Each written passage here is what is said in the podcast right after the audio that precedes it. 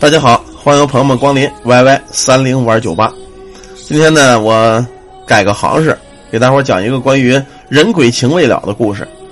现今社会啊，咱们男女朋友呢，呃，搞朋友搞对象，可能是从这个韩国电影里边学的啊。这个女孩啊，都讲究野蛮。这个男孩呢，起初 可能会觉得这个野蛮挺好的啊，嗯，也也挺高兴的。可是久而久之，这种野蛮会让人心烦意乱，会让人受不了。听完这个故事啊，希望大伙儿呢奉劝一句，特别是这些漂亮的女孩们啊，你们呢对自个儿这个男朋友啊，尽量别野蛮。现今社会，咱们男人呢可能压力都有点大。这个故事不是给男人开脱，并不是说男人累应该女孩就对他好怎么样的，还是看两个人心如何啊。今天咱们讲一段关于男孩跟女孩的故事。有这么一对朋友，他们是一对恋人，一个叫小凯，一个叫做小佳。他们两个呢，并不是现实的人，只来自于网络世界，就是通过网络交朋友。后来发现呢，两个人在同一个地区。这个叫小凯的呀，长得很帅啊，跟我一样，可能比我还要帅一点。虽然这个，呃，相遇之后呢，这个女孩叫小佳，小佳的年纪呢比这个小凯要小，但是看上去也挺成熟的，长得而且不是特别漂亮。小凯呀，跟这个小佳在一块之后，每天呢拼死拼活的在外边打工，从早呢忙到晚。小佳的工作很简单，偶尔上几次夜班也不累。可这个小佳呀，有点太过于粘人，每天有事没事就给她男朋友打电话，有事没事就打电话。她男朋友的工作呢是挺累的，可是有时候上班啊，他不方便接电话。但是只要这个小凯把电话一挂，回家之后，这个小佳就开始耍脾气。啊，又吵又闹！你不接电话，你不爱我了啊！你变心了。这小凯的工作已经很累了，再加上呢，回家跟这女朋友吵架，他有时候啊忍不住也会说一些个不太好听的话。两个人呢，毕竟有感情，往往吵架之后又会觉得离不开对方。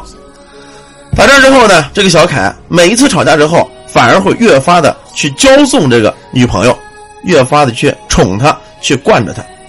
每天起床之后啊，这个男孩给女孩穿衣服、穿袜子、穿鞋子、叠被、做饭、洗衣服，全是男人来干。有时候小凯也想啊，我自个儿一天挺累的哈，虽然我很爱他，但是我还得伺候他。可是后来一想呢，为了让这个自己心爱的女朋友高兴开心，我就忍了吧。毕竟是个男人。相亲之后，这个男人呢，可能比女孩要累一些。时间呢，就这么一点一滴的过去了。很快啊，两个人在一起两年了。在这两年之内啊，有这男孩的保护，小佳呢，这两年没有受到过一丁点儿的委屈，一点都没有。可是事情往往啊，都会在这平淡中忽然间发生。结果呢，在两个人一次争吵之中，这小凯实在是忍无可忍，因为他上班很忙。小佳呢，又是因为打电话，又是这句话。你不接我电话了，你不喜欢不爱我了。这会儿啊，他一天工作很累，加上在单位呢又生了点气，实在是忍不住了。他一想自个儿事事依着他，我替你穿衣服，替你穿鞋子，替你穿袜子，替你系鞋带、叠被、做饭、洗衣服，全是我接你上下班，我还得辛苦的打工。终于忍不住啊，推了这女孩一把。小佳非常伤心，两年了，你从来没有动过我，这次你打我了，咱们分手吧。说完之后夺门而出，小凯也后悔，我为什么控制不住自个儿的情绪呢？他一个人在外边，如果真出了事怎么办呢？疯了一样跑出门去找他，可是找了半天也没找着，再打电话，他的电话居然被女朋友拉黑了，找不到啊，他也很后悔，遗憾的回了家，也没什么心情上班了。到家之后啊，喝了很多的啤酒。眼泪也止不住流下来了，两年了，女朋友一直在自己的娇惯下两年了，忽然间失去了她，觉得心里相当难受，给他发短信呢，也是一直没回。一转眼的时间呢，五天过去了，这五天里，男孩不知道是怎么过的，小佳呢也一直没有回话。小凯啊，来自于农村，家庭生活并不好，家里呢父母身体也不好，兄弟好几个。就靠他一个人在外打工，可是这五天来，他终于知道什么叫伤心欲绝。在屋子里关着自己，整天的喝酒，他的心情啊实在是太压抑了。到最后，他的感情终于爆发了，写了一封遗书，割破了自个的手腕。不知不觉之间呢，听着自己的鲜血滴滴答答落在地上的时候，他闭上了眼睛。小佳在同学家呀玩了五天啊，很潇洒，很高兴，也很开心，气也消了，打算回到出租屋去找自己的男朋友。可是当他打开门的那一瞬间，发现自己的男友静静的躺在床上，床单上有很多的鲜血，床头柜上放着一封遗书，上面写的很简单：“亲爱的。”对不起，我不该推你，更不该让你伤心。你以后好好照顾自己吧。我去了，你不要伤心，也不要后悔，好好的活下去。以后会找到一个比我更疼你、更爱你的人。别了，我的小佳。看完这个呀，小佳是忍不住的大声痛哭，报了警，亲眼看着警察把男朋友的尸体抬走了。她收拾了自己的衣服。搬离了这里，小佳呢也非常后悔。想了想自个儿男朋友为自己做了这么多事儿，辛苦打拼，还为了耍小脾气，一个不接电话就跟他吵架，最后终于导致了自己的男朋友的自杀。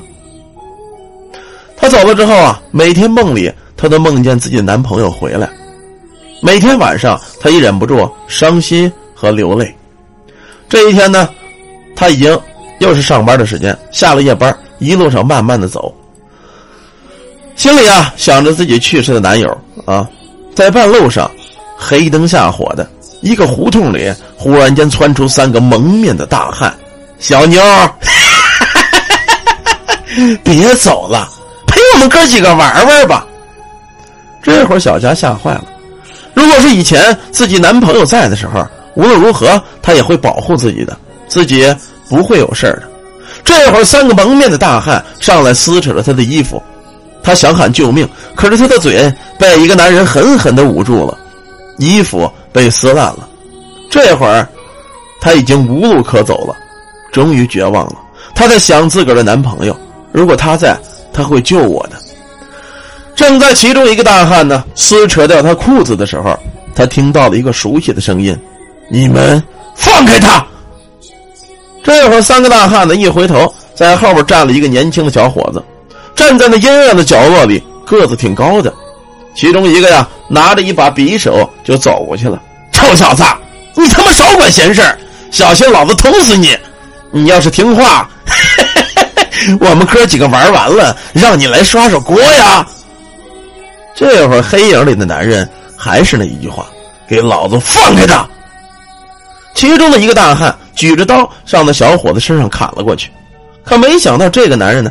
不躲也不动，刀轻轻的划过了他的身体，他却一点伤都没有。又是一刀，刀又穿过了他的身体。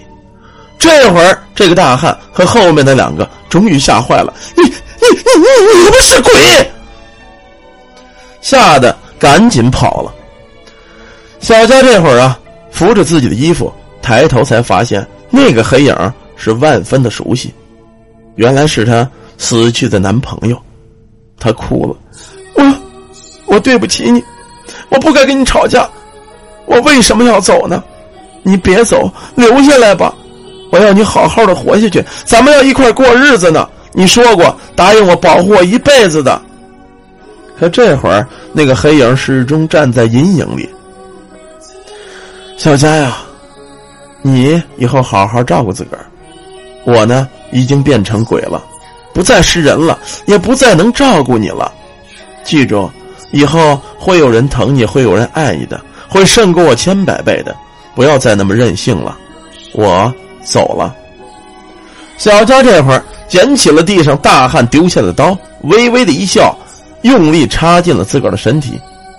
她太想念男朋友了，她想跟他一块走。可这会儿，那个黑影终于从阴暗里出来了。你你要干什么呀？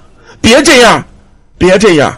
我说过让你好好活一辈子，我不要你这样，我不要你死，我不要你死，哪怕是我魂飞魄散。